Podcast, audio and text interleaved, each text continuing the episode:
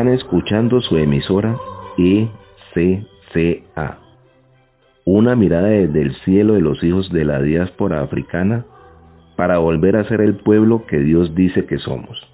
Acuérdate del día de reposo para santificarlo, porque en seis días hizo Jehová los cielos y la tierra, el mar y todas las cosas que en ellos hay.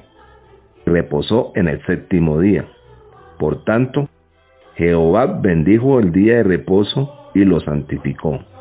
Éxodo capítulo 20, versos 8 y 11. Abra su Biblia, aliste su cuaderno de notas, sus lápices de colores para resaltar. Haga de su Biblia la agenda personal de sus encuentros personales con Dios.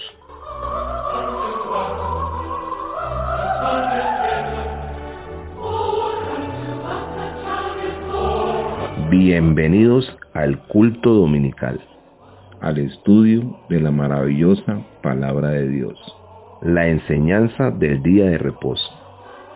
Biblia, solo Biblia, el dedo índice en la palabra de Dios, palabra de vida para el pueblo de tez brillante.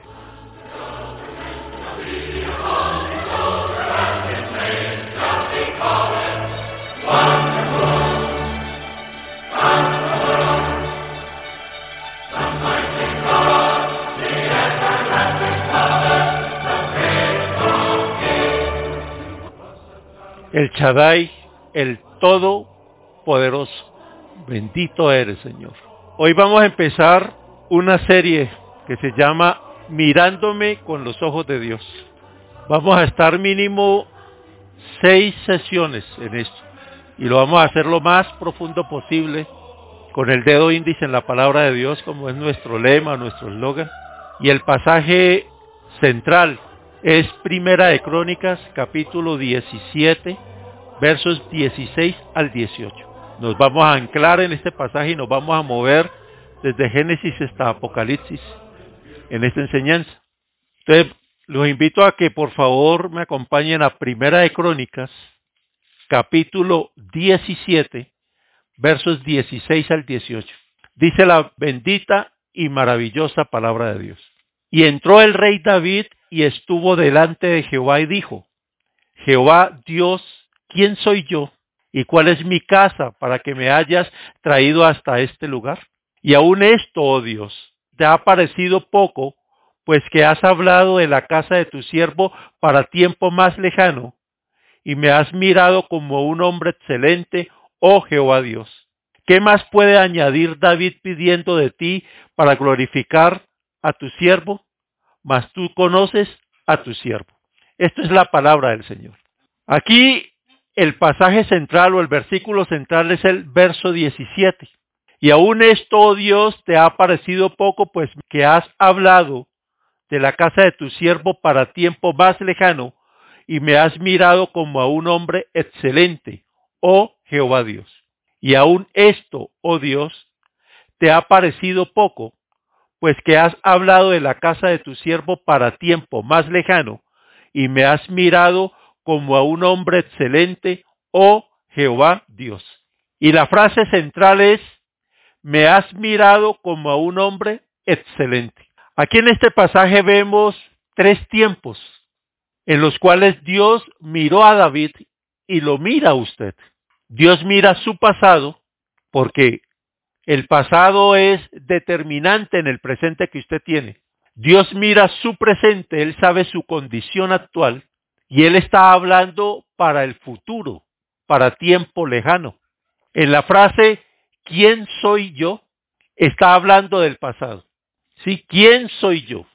O sea, David en ese momento se estaba acordando de algo que le dijo el Señor en el verso 7 de Primera de Crónicas 17, ahí en el mismo capítulo.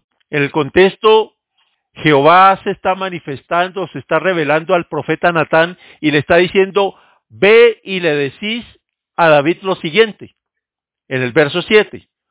Por tanto, así ha dicho Jehová de los ejércitos, yo te tomé del redil de detrás de las ovejas para que fueses príncipe sobre mi pueblo Israel. Ahí le está diciendo el pasado, te tomé del redil, tú no eras nada.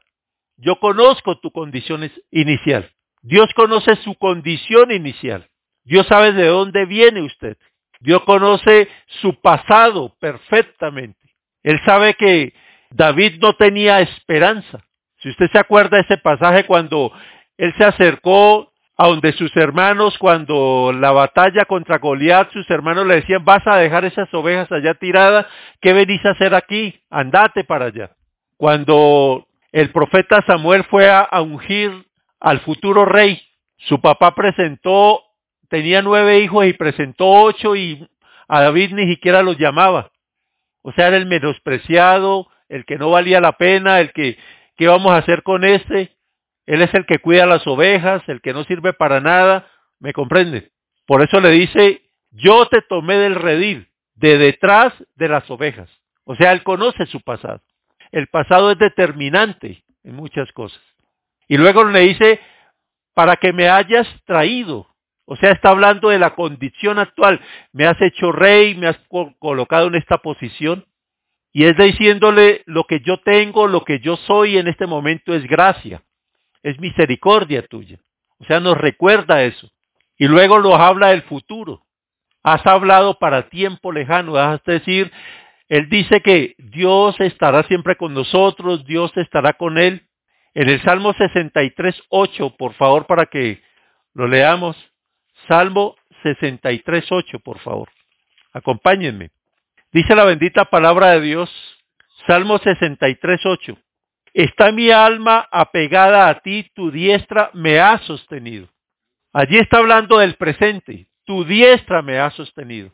O sea, David tenía claro que era la presencia de Dios lo que hacía posible que él fuera lo que es en el presente. Dios, Dios mío, eres tú, de madrugada te buscaré, mi alma tiene sed de ti, mi carne te anhela en tierra seca y árida, donde no hay aguas. Está hablando en el Salmo 63, en el verso 1, en el desierto de Judá, recordando que aún en un desierto, en un momento de, de persecución, el Señor estuvo con él. Y por eso dice en el verso 8, está mi alma apegada a ti, tu diestra me ha sostenido. Entonces, para que nosotros nos podamos mirar correctamente, debemos tener una correcta visión de Dios. Para que usted tenga una correcta visión de sí mismo, una correcta visión de su familia, usted tiene que tener una correcta visión de Dios. Y esto es lo que tenía David en este momento. Ahora yo quiero que desbaratemos un poco esa frase, me has mirado como a un hombre excelente, en el verso 17. Quiero que por favor lo subraye con verde. Esa frase, me has mirado como a un hombre excelente, oh Jehová Dios. Subráyelo, por favor, y vamos a desbaratar esa frase.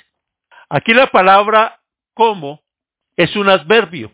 En el original hebreo es tur, T-U-R tour y da la idea de proponerse hacer algo o de explorar. Entonces, aquí la palabra como, ese adverbio lo que quiere decir es que te has propuesto o se propone hacer algo o explora una posibilidad. La palabra siguiente importante en este pasaje es excelente. La palabra es maala, M-A-A-L atildada, maala en el original en hebreo, y da la idea de viajar a un lugar más alto o de escalar a un lugar excelente.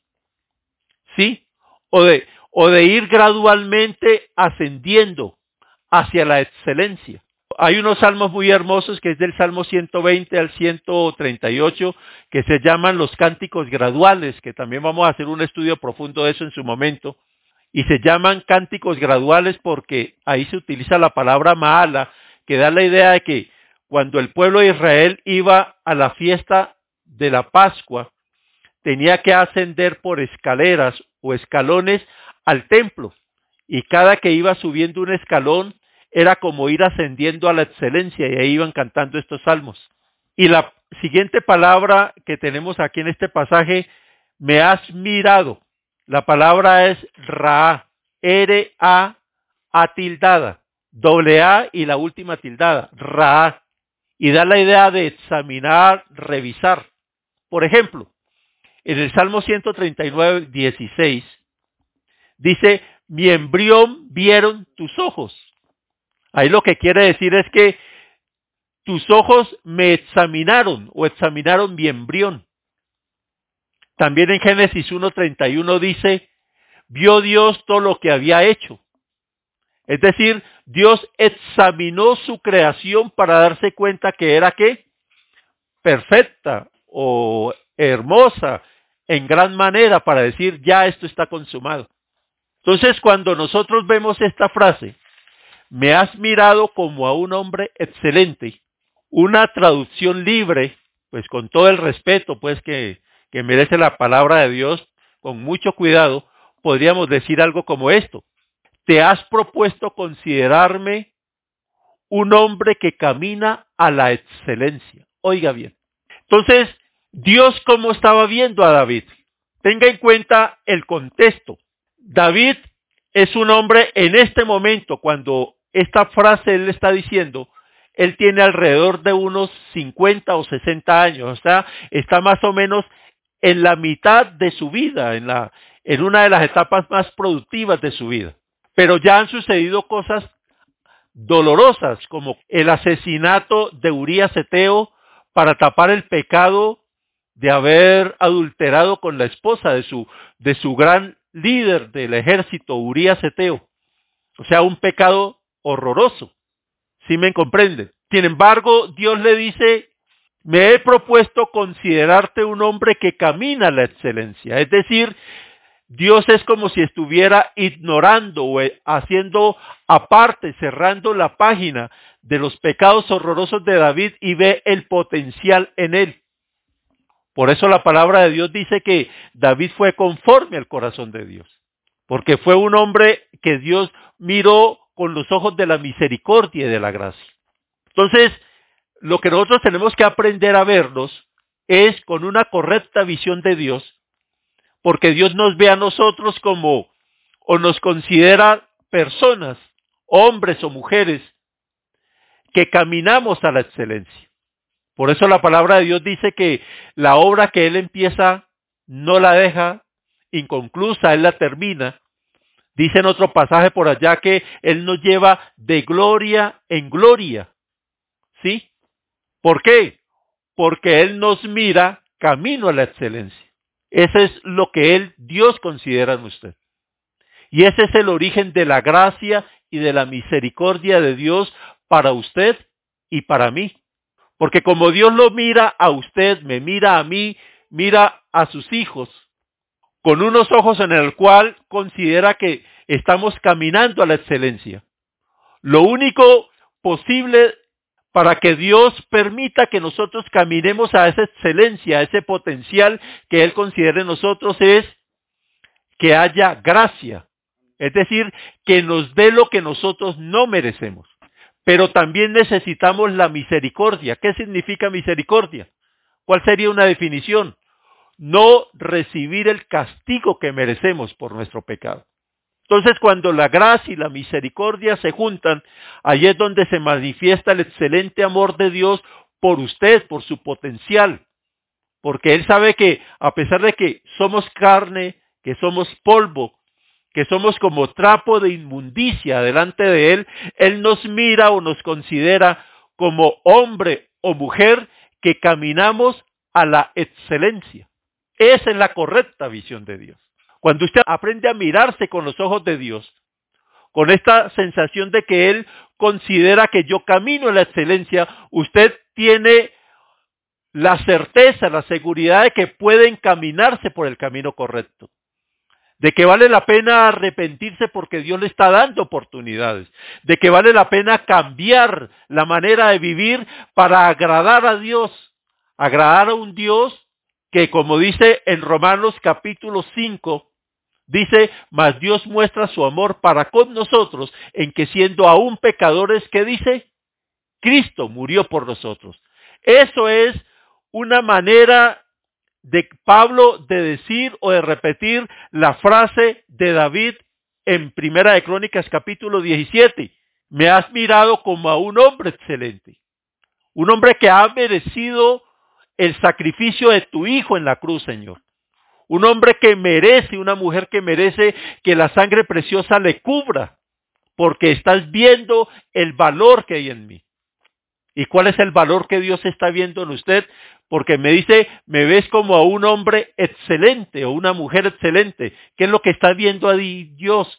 La imagen y semejanza de lo que Él creó.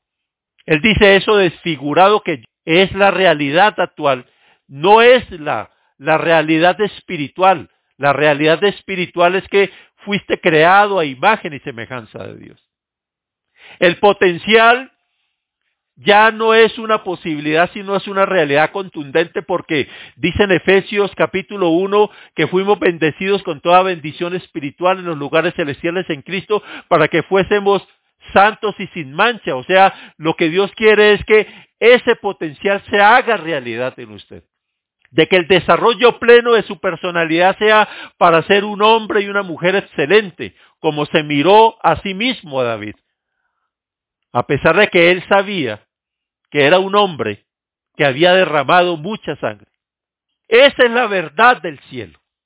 Para que entendamos un poco lo que significa la verdad de cómo ve Dios, nos ve a nosotros, ve nuestra familia, ve nuestro entorno, ve nuestro pueblo, quiero que hagamos un análisis pequeñito de una noticia que retumbó en todo el Oriente Medio por allá en el año 800 antes de Cristo. Me estoy refiriendo a la muerte del rey Saúl. Vamos a analizar un poco. Acompáñenme por favor al libro de Primera de Crónicas, capítulo 10, versos 1 al 4. Usted dirá, bueno, ¿qué tiene que ver la muerte o la noticia de la muerte del rey Saúl con lo que estamos hablando de mirándome con los ojos de Dios? Entonces tengan un poco de paciencia y ya lo van a entender un poco. Primera de Crónicas, capítulo 10, versos del 1 al 4, por favor. ¿Ya lo tienen? Dice la bendita y maravillosa palabra de Dios. Los filisteos pelearon contra Israel y huyeron delante de ellos los israelitas y cayeron heridos en el monte Gilboa. Y los filisteos siguieron a Saúl y a sus hijos y mataron los filisteos a Jonatán, a Abinadab y a Malquiesua, hijos de Saúl, y arreciendo la batalla contra Saúl, le alcanzaron los flecheros y fue herido por los flecheros. Entonces dijo Saúl a su escudero, saca tu espada y traspásame con ella. No sea que vengan estos incircuncisos y hagan escarnio de mí. Pero su escudero no quiso porque tenía mucho miedo. Entonces Saúl tomó la espada y se echó sobre ella. Cuando su escudero vio a Saúl muerto, él también se echó sobre su espada y se mató. Así murieron Saúl y sus tres hijos, y toda su casa murió juntamente con él. Esto es la palabra de Dios. Aquí, en este pasaje, en el contexto es cuando ya los filisteos atacaron Israel y en la muerte de Saúl, sus hijos, es decir, todos los que posiblemente podían ocupar el trono de Israel. Si nosotros analizamos esta noticia, el libro de crónicas, para ponerlo un poquito de contexto, es como una especie de archivo de primeros titulares de las primeras planas de periódicos, porque en este libro no se profundiza mucho en los temas, sino que se dan como la noticia puntual. Murió el rey, el rey Saúl y se dan unas circunstancias sin profundizar en eso. Si nosotros queremos conocer más el contexto lo que dice Primera de Crónicas, tendríamos que leer Primera de Samuel, Segunda de Samuel, Primera de Reyes, Segunda de Reyes, Nehemías, Esdras. Esos libros profundizan en lo que dice Primera y Segunda de Crónicas, básicamente. Entonces, esta noticia es como las noticias que nosotros escuchamos en este momento. Nosotros sabemos que cada uno de nosotros tenemos un arma poderosa llamada un celular. Con ese celular usted puede grabar un video y hacerlo viral o que lo vean en cualquier parte del mundo millones y millones de personas. Y usted puede transmitir a, a través de ese celular o una grabación hecha con el celular un acontecimiento. Con 10 segundos usted puede hacer posible que una noticia se expanda por el planeta Tierra. Entonces el libro de Crónicas es como el celular de la época en el cual nosotros encontramos videos de 10 segundos que dan una gran noticia. Pero el problema es que un video de 10 segundos puede estar totalmente descontextualizado, ¿no es cierto? Veamos en este ejemplo para que me comprenda. Salieron los grandes titulares, el rey Saúl murió. Esa es la gran noticia. Y todo el mundo, uy, ¿qué pasó? No, estamos investigando qué fue sucedió. La primera suposición que se puede hacer es que fue asesinado por los filisteos. Porque alguien puede decir, sí, vinieron los flecheros y lo hirieron. Y el rey Saúl murió por las flechas de los filisteos. Y eso es parcialmente verdad. Pero un video de 10 segundos sobre eso está totalmente descontextualizado y a través de ese video se pueden tomar muchas decisiones. Pero puede venir otro periodista u otro titular de prensa que puede decir, no, el rey Saúl no fue asesinado por los filisteos, sino que fue asesinado por su escudero. Porque hay un testigo que dice que él le pidió a su escudero que lo matara. Y otro video de 10 segundos que narra ese momento. Entonces, otro video es contextualizado con el cual se pueden tomar decisiones alrededor de la muerte de Saúl. Pero también alguien puede decir, no, él se suicidó, porque hay un testigo que dice que él se traspasó con su propia espada. Otro video de 10 segundos que cuenta esa verdad. Pero si nosotros vamos a segunda de Samuel, por favor acompáñenme, que es muy importante. En segunda de Samuel capítulo 1 vamos a encontrar una historia muy interesante. El contexto es el siguiente, vamos a leerlo. Segunda de Samuel capítulo 1, por favor. Aconteció después de la muerte de Saúl, que vuelto David de la derrota de los amalecitas, estuvo dos días en Siglag. Al tercer día sucedió que vino uno del campamento de Saúl, roto sus vestidos y tierra sobre su cabeza, y llegando a David se postró en tierra e hizo referencia. Oiga bien, tres días después, viene alguien a traer la noticia de la muerte del rey Saúl. Y le preguntó a David, ¿de dónde vienes? Y él respondió, me he escapado del campamento de Israel. David le dijo, ¿qué ha acontecido? Te ruego que me lo digas. Y él respondió, el pueblo huyó de la batalla y también muchos del pueblo cayeron y son muertos. Y también Saúl y Jonatán, su hijo, murieron.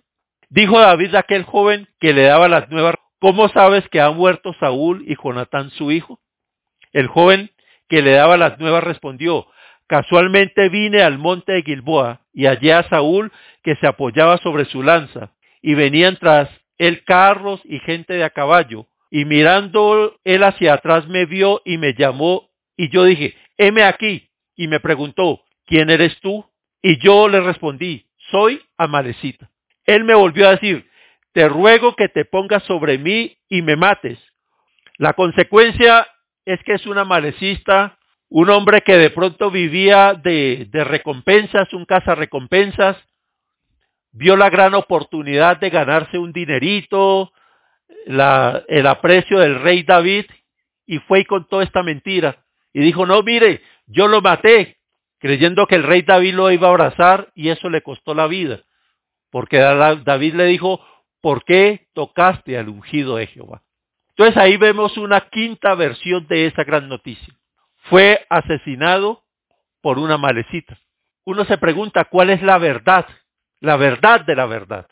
Acompáñenme a Primera de Crónicas, capítulo 10, nuevamente, en el verso 13 al 14.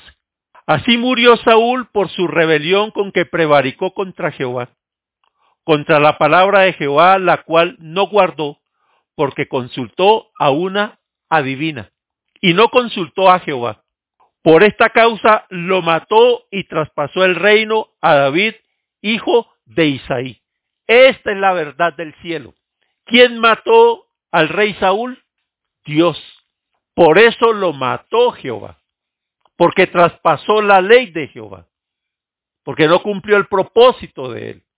Entonces, Dios utilizó el suicidio, o pudo haber utilizado la valecita, o pudo haber utilizado al, escudero, lo que sea. Tenemos cinco versiones de una noticia y hay una sexta que es la verdad absoluta. La verdad es que Dios lo mató. Dios le quitó su protección y lo trajo a su presencia. No importa qué circunstancia, no importa qué instrumento haya utilizado, pero la causa principal de la muerte es que Dios le quitó su protección. Dios lo mató. Esto lo traigo a colación por lo siguiente. Es una verdad que nosotros vivimos ahora de noticias de 10 segundos, a través de las redes sociales que nos ponen a tirar de un lado para otro, a tomar decisiones equivocadas acerca de las noticias que nos rodean. Pero nunca nos hemos sentado a preguntarle a Dios cuál es la verdad de los acontecimientos que nos rodean. Y esto es lo que viene aplicable a nuestra propia vida. Nosotros vemos nuestra propia vida con videos de 10 segundos. El recuerdo que tenemos de lo que nos dijeron en el pasado, el recuerdo que tenemos de lo que nos están diciendo en el presente, el recuerdo que tenemos del video de 10 segundos de las circunstancias que nos rodean y con eso nosotros tomamos decisiones de quién somos, para qué servimos, cuál es nuestro propósito en la vida y son videos descontextualizados cuando la realidad, la verdad es qué piensa Dios de usted, qué piensa Dios de los acontecimientos del mundo en este momento. ¿Qué piensa Dios de lo que está pasando en Colombia ahorita con este paro para hacerlo pues más práctico a la vida cotidiana? Tenemos videos de 10 segundos que hablan de la bestialidad policial, tenemos videos de 10 segundos que hablan de que las marchas se han vandalizado y entonces nos movemos entre la izquierda y la derecha, no hay negociación de ningún lado porque no le hemos preguntado a Dios, Señor, ¿qué es lo que está sucediendo? Aquí vemos que Dios utilizó circunstancias reales, hombres de carne y hueso, para hacer posible que Saúl fuera la presencia de Dios. Pero la verdad absoluta es que Jehová lo mató porque prevaricó contra él, porque consultó a una bruja. Entonces, lo que Dios está haciendo en este momento, en esta nación, lo que está haciendo en su vida es la verdad. Y a Él es que tenemos que preguntarle, Señor, ¿cuál es la verdad de las circunstancias que me rodean? ¿Cuál es la verdad de la manera como yo debo mirarme a mí mismo? La interpretación de los acontecimientos sin la mirada de Dios puede llegar, llevar a decisiones terribles. Vamos a ver un caso. Acompáñenme por favor al libro de Samuel, segunda de Samuel, capítulo 16, por favor. Segunda de Samuel, capítulo 16. El contexto del capítulo 16 de Segunda de Samuel es el momento en que David huye de Jerusalén porque su hijo se ha rebelado hizo un golpe de Estado, violó a las esposas de David en una terraza a la vista de todo el mundo, todo el cumplimiento de una profecía que le dijo Natán a David acerca del pecado que cometió contra Urias, asesinándolo para tapar el, el pecado con Betsabé. Y pasado un tiempo, David salió huyendo de Jerusalén. Y mire lo que pasa en el verso 5. Y vino el rey David hasta Bajurín. Y aquí salía uno de la familia de la casa de Saúl, el cual se llamaba Simei, hijo de Gera, y salía maldiciendo. Y arrojando piedras contra David y contra todos los siervos del rey David, y todo el pueblo y todos los hombres valientes estaban a su derecha y a su izquierda. Y decía Simei, maldiciéndole, fuera, fuera hombre sanguinario y perverso. Jehová te ha dado el pago de toda la sangre de la casa de Saúl, en lugar del cual tú has reinado, y Jehová ha entregado el reino en mano de tu hijo Absalón. Y hete aquí, sorprendido en tu maldad, porque eres hombre sanguinario. Yo me pregunto, ¿si Mei estaba diciendo mentiras? No. Simei no estaba diciendo mentiras. Porque si usted va a Primera de Crónicas, capítulo 28, verso 3, dice la palabra de Dios por boca de Natán a David, mas Dios me dijo, tú no edificarás casa a mi nombre, porque eres hombre de guerra y has derramado mucha sangre.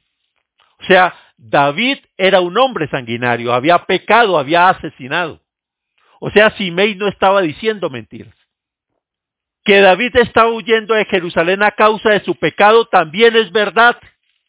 A causa de un pecado, Absalón se rebeló contra él. O sea, Simei estaba diciendo verdades, pero no la verdad completa. Porque él no entendió que Dios mató a Saúl. O sea que Dios le quitó el reino a Saúl, no fue David. Que Dios le quitó el reino a Saúl y se lo dio a David. ¿Y por qué Simei estaba equivocado? ¿Vio los videos correctos? Sí, pero descontextualizados, porque no había visto lo que decía Dios de Saúl, cuál era la verdad espiritual que estaba detrás de eso. Entonces mire cómo Simei tomó malas decisiones por estar descontextualizado utilizando verdades a medias. Y por la misericordia de Dios, Dios lo mantuvo con vida. ¿Sí me comprenden? Esa es la verdad. Esa es la verdad del mundo en el cual nosotros vivimos. Esa es la verdad con la cual usted se mira a sí mismo, con videos descontextualizados. Y como usted vive descontextualizado de sí mismo, vive descontextualizado de la manera como interpreta el mundo, como interpreta la política de este país, como interpreta la manera como debe tomar decisiones sobre sí mismo, sobre su familia y sobre todo lo que le rodea. ¿Por qué? Porque usted no se ha acercado al trono de la gracia a escuchar la verdad de Dios. David sí tuvo la verdad completa de lo que Dios pensaba de sí mismo. Acompáñenme en el Salmo 18, por favor. Salmo 18. ¿Ya lo tienen? El Salmo 18 lo escribió David ya muy, muy anciano. Los teólogos dicen que el Salmo 18 y el Salmo 23 fueron casi que los últimos salmos de David. No se sabe si el 18 o el 23 es el último. En este salmo, David está recordando el momento en que fue librado de la mano de Saúl y de todos sus enemigos, o sea, cuando el reino fue establecido. Ya había pasado la tragedia del pecado con Betsabé. Estaba mirando hacia atrás. Y mira lo que dice en el verso 1. Te amo, oh Jehová, fortaleza mía, Jehová, roca mía y castillo mío, y mi libertador, Dios mío, fortaleza mía, en él confiaré, mi escudo y la fuerza de mi salvación, mi alto refugio. Mire cómo habla un hombre restaurado por Dios. Invocaré a Jehová quien es digno de ser alabado y seré salvo de mis enemigos. Aquí está refiriéndose a la persecución de Saúl, es decir, cómo un hombre de carne y hueso con sus ejércitos lo persiguió. Pero lo más interesante es si nos movemos a los versos 6 al 10. Versos 6 al 10. En mi angustia invoqué a Jehová y clamé a Dios. Él oyó mi voz desde su templo, y mi clamor llegó delante de él a sus oídos.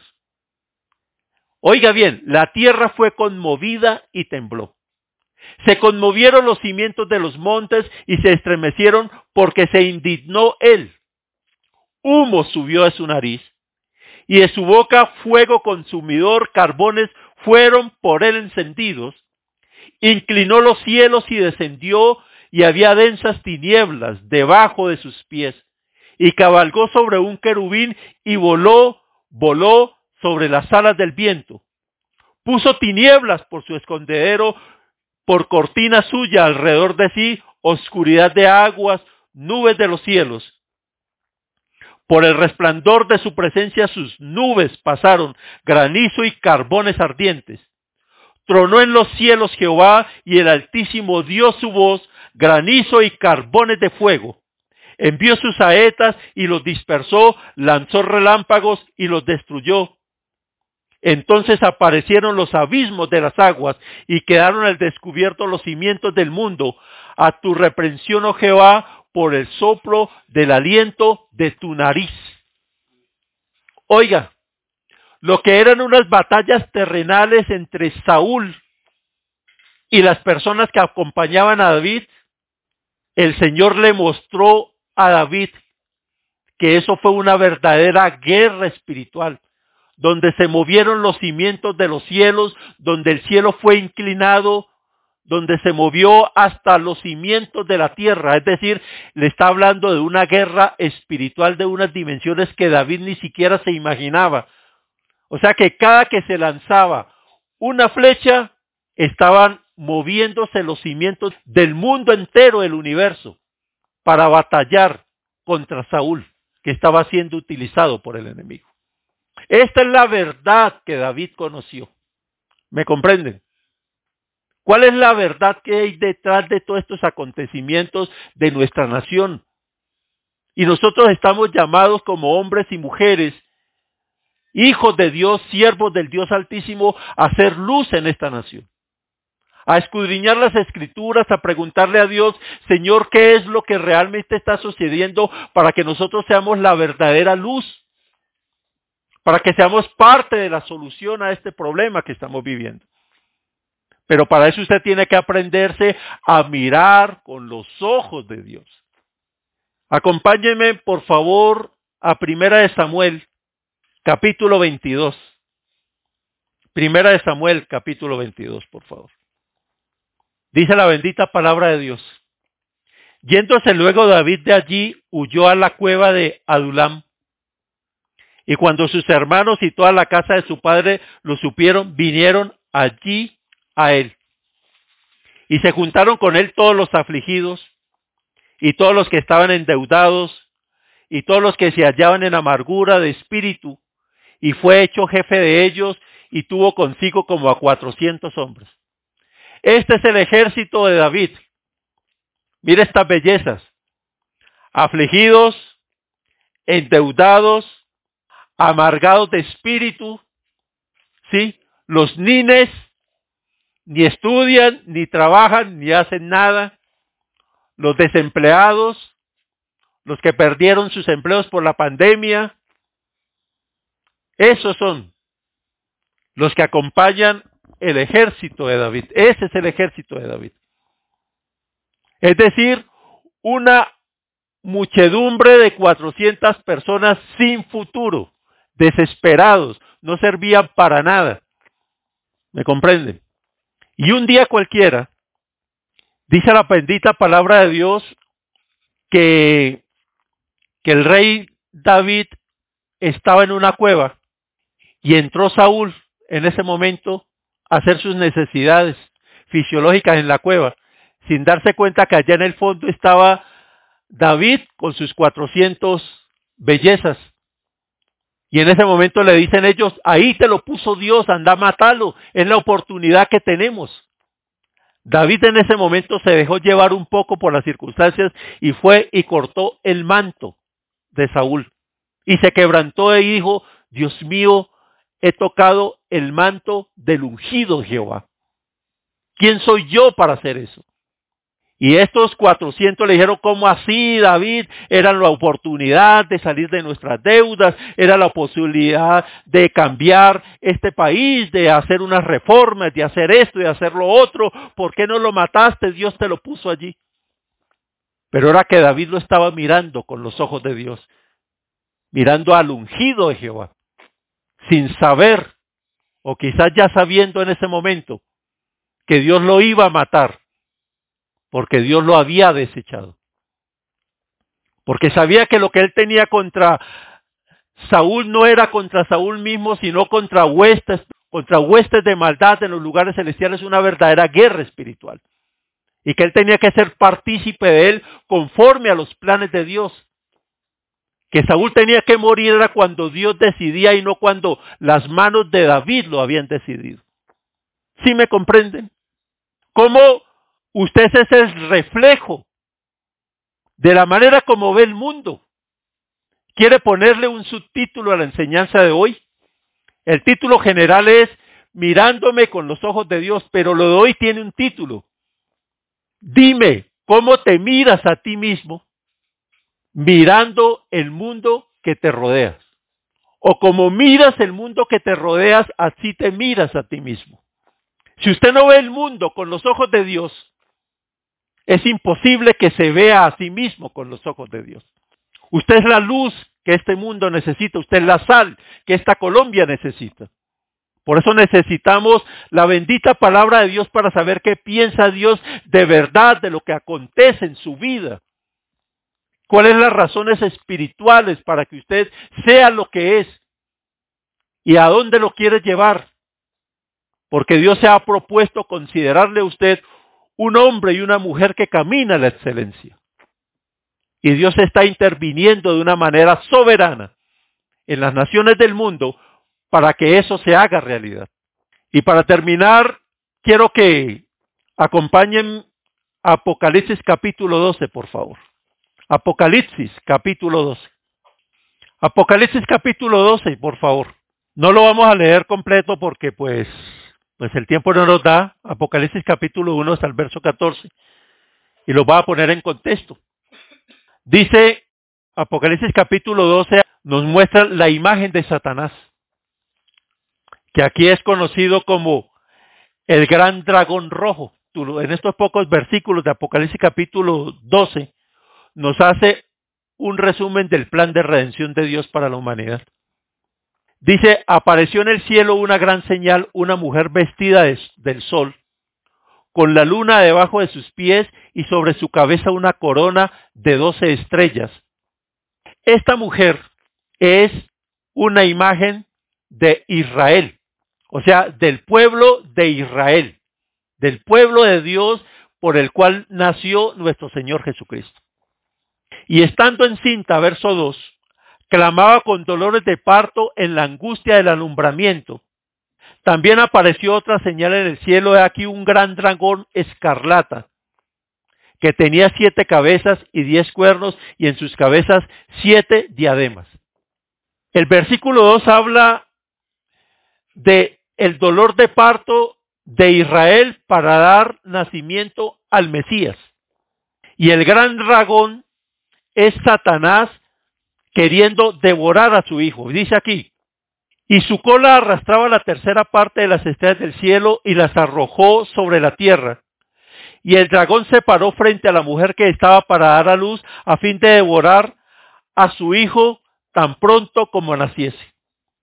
Aquí hace un resumen de Mateo capítulo 2 cuando dice que el rey Herodes persiguió a los niños menores de dos años para asesinar al Mesías, recuerda y de todas las intenciones que ha tenido Satanás de asesinar al Mesías para que no cumpliera el propósito cual estaba, por el cual vino.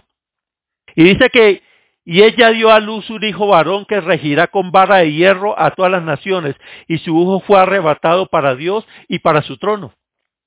Aquí Juan se ahorra todo el proceso de la predicación de nuestro Señor Jesucristo, la muerte en la cruz, la resurrección, y lo muestra ya en el milenio gobernando a todas las naciones. Aquí está el plan de redención de Dios para la humanidad, en estos pocos versículos. Pero nos habla del gran dragón, la imagen verdadera de Satanás. La palabra de Dios dice que nosotros no tenemos lucha contra sangre y carne y no contra principados y potestades. Entonces cuando nosotros hablamos en contra de fulano, de mengano, de sutanejo, de perencejo, de que si la policía, que si los vándalos, que no. Nos estamos olvidando que son los principados y potestades que están detrás de todo esto. Y lo voy a poner otro ejemplo. Ustedes estarán viendo las noticias, ahorita que terminemos el culto va a ver las noticias y le van a hablar de la franja de Gaza. Y con toda seguridad le van a mostrar la imagen de una niña de 10 años mostrando su casa destruida, o un hombre sentado en unas piedras derruidas de un edificio, que ahí estaba su, su esposa, sus hijos asesinados por las bombas de los israelitas, o al otro lado mostrando cómo las bombas o los misiles de Hamas destruyeron yo no sé qué edificio en Israel, y uno no sabe hacia dónde caminar. ¿A quién le da la razón? Si los judíos son unos asesinos o los de Hamas son unos asesinos, ¿me comprende? Y de pronto nos pasa lo de Simei, que tiramos piedra diciendo cosas verdaderas, con verdades a medias, y no consultamos lo que realmente dice la palabra de Dios acerca del conflicto árabe-israelí. Y por eso es que nosotros, como somos la luz del mundo, la sal de la tierra, tenemos que escudriñar este bendito palabra de Dios y no podemos tener ideología política ni tomar partidismo religioso, sino escudriñar la palabra de Dios y saber qué piensa Dios de ese conflicto y eso es lo que tenemos que transmitir. Usted no debe hablar mal de Israel, porque es el pueblo que Dios ha escogido. Y Satanás se ha movido durante estos seis mil años con dos propósitos. Dificultar el propósito de Dios para que su plan se haga realidad y oponerse a la soberanía de Dios para que usted tenga una mala visión de Dios. A mí me ponen contra la pared cada que estas cosas de, de Israel suceden. ¿Sí ve? ¿Y ahora qué va a decir? Mire ese niñito ahí descuartizado por una bomba israelí. Tenga la plena seguridad que yo nunca sé qué decir. Yo lo único que digo es, escudriñe la palabra de Dios. Lea el libro de Abdías, la profecía de Abdías, que es el libro más chiquito de la Biblia, con el libro de Judas, y allí va a entender qué es lo que está pasando en la franja de Gaza. Mire el conflicto tan tenaz en el que estamos metidos, los hombres y mujeres hijos de Dios, en un mundo en el cual Satanás engaña, un mundo en el cual hay una lucha entre la luz y las tinieblas para que el plan de Dios se realice.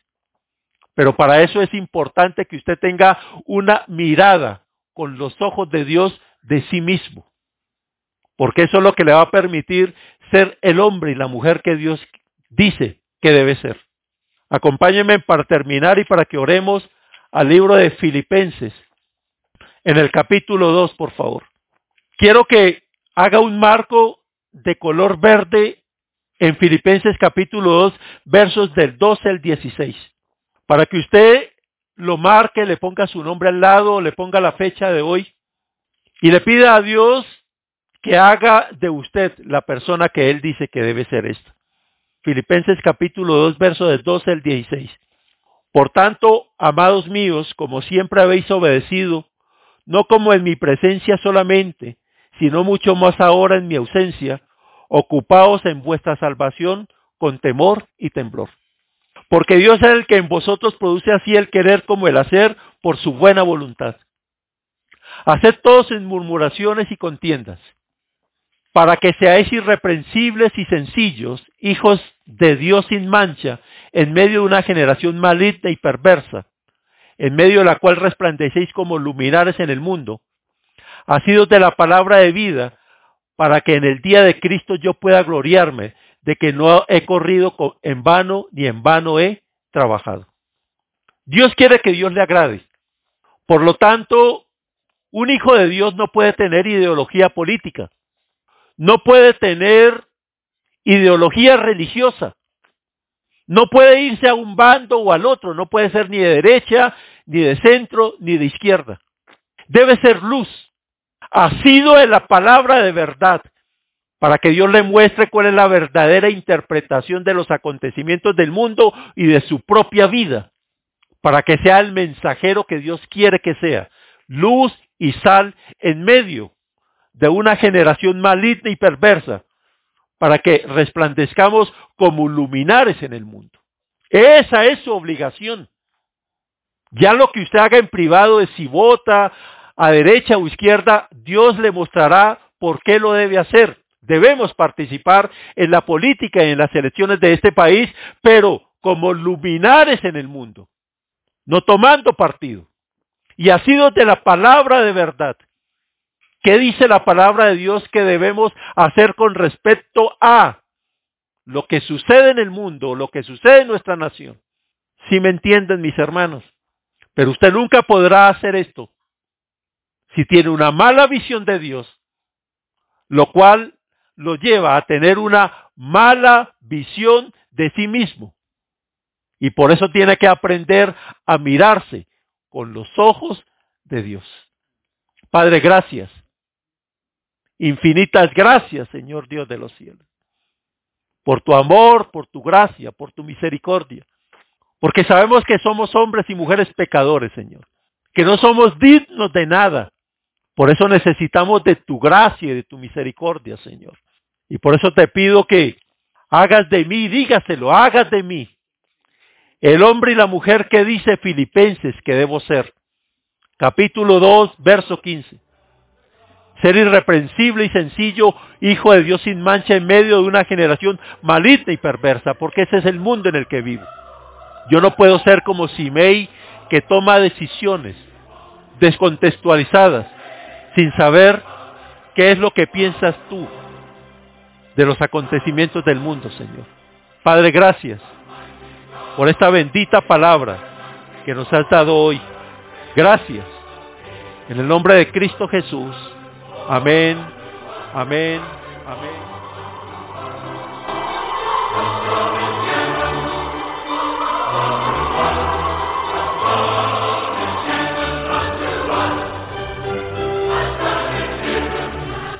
Gracias por acompañarnos al estudio de la maravillosa palabra de Dios.